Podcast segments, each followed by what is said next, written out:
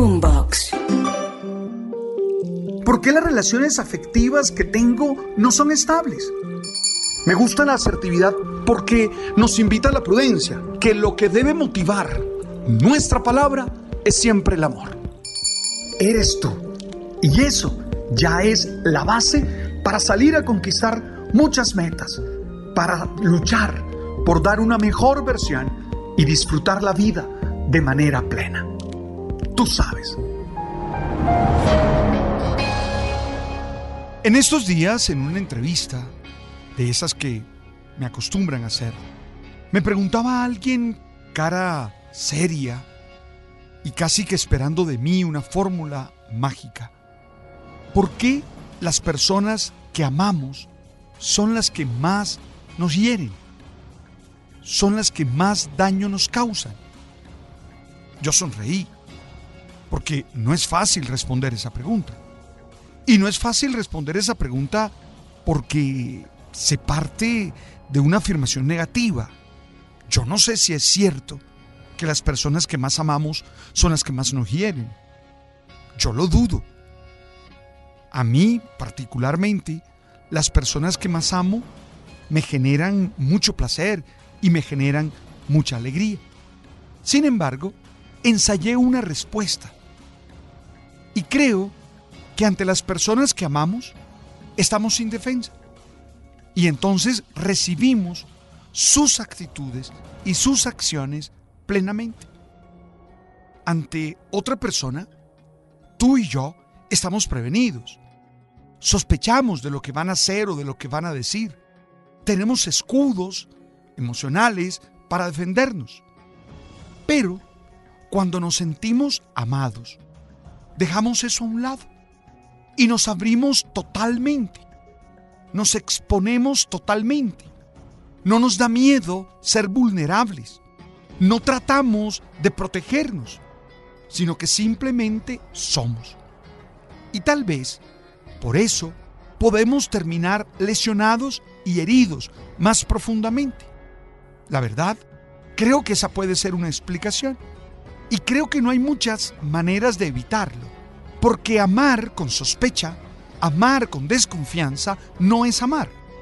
Uno ama entregándose al otro. Uno ama inteligentemente, racionalmente, pero sin dobleces, sin mentiras, sin engaños. Es decir, no creo que se pueda evitar que uno salga lesionado de experiencias de amor. No lo creo. Por eso lo único que tú y yo podemos hacer es establecer relaciones en las que nos cuidemos unos a otros. Cuidemos a los que amamos. Evitemos reacciones que los lastimen. Evitemos reacciones que les causen heridas. Tratemos de comportarnos desde la sinceridad, desde las buenas intenciones, desde la bondad, desde la solidaridad desde esos valores que aseguran que el otro va a estar bien. Luchemos por ser personas, es decir, hombres y mujeres, que no lastimen a los que aman. Seamos asertivos. Esto es, sepamos decirles cosas. Digamos la verdad en el momento indicado, en el lugar indicado, con el tono indicado con las emociones correctas, para que así nuestras palabras no terminen maltratando al otro, no terminen causando unas heridas profundas en el corazón del otro. Seamos proactivos. Esto es, no nos dejemos llevar por los impulsos emocionales.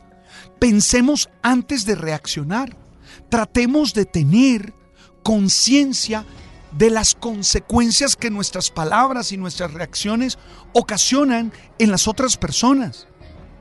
Cuando tú y yo somos más asertivos, somos más proactivos, seguros, podremos controlar mejor el efecto de nuestras palabras, de nuestras acciones, de nuestras actitudes en la vida de los demás. Oye, el amor se tiene que notar, se tiene que hacer realidad en palabras, en actitudes, en acciones. Por eso creo que lo que necesitamos es esforzarnos por hacer que cada una de nuestras manifestaciones sea cuidadosas, para no hacer sufrir a las personas que tanto nos aman. La respuesta como que no dejó muy convencido a mi entrevistador.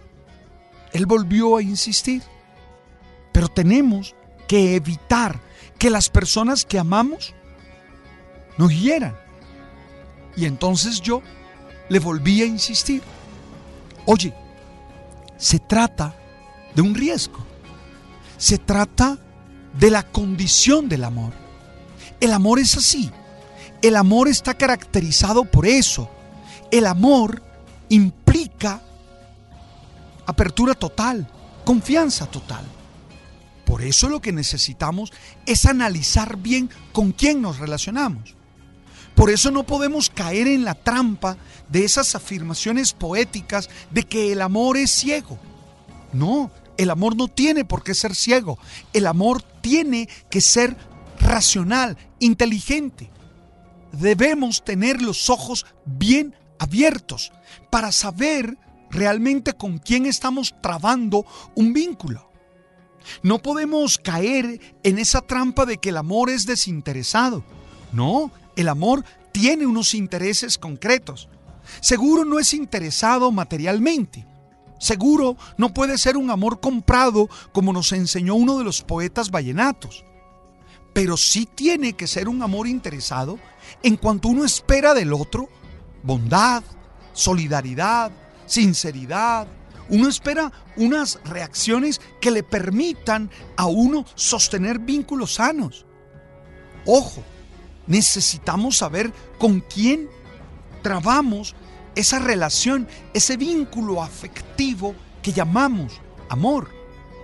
No podemos hacerlo mm, desde la poesía, no podemos hacerlo desde la mm, desde el cerrar todos los ojos y desde abandonarnos. No, no podemos, porque el amor implica confianza, implica vulnerabilidad y eso siempre genera riesgos, riesgos que tenemos que asumir.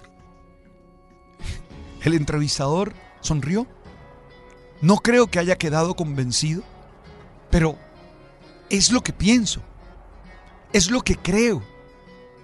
Necesitamos construir relaciones sanas para que el daño sea el menor posible, para que el riesgo esté controlado, sabiendo nosotros que las experiencias humanas tienen un margen de incertidumbre que nos obliga a ser muy mesurados y nos obliga a estar muy atentos a la vida. Por eso me gusta hablar del amor como cuidar al otro. Cuando me preguntan qué caracteriza el amor, siempre digo cuidar al otro. No le creo a nadie que dice me ama si no me cuida. Si no me cuida, no le creo que me ama. Es así de simple, es así de claro para mí. Es lo que he expuesto en mi libro Amar es ganarlo todo, que los invito a ustedes a conocerlo, a leerlo. Allí planteo unas pautas muy concretas de cuidado, porque necesitamos el cuidado para construir relaciones sanas.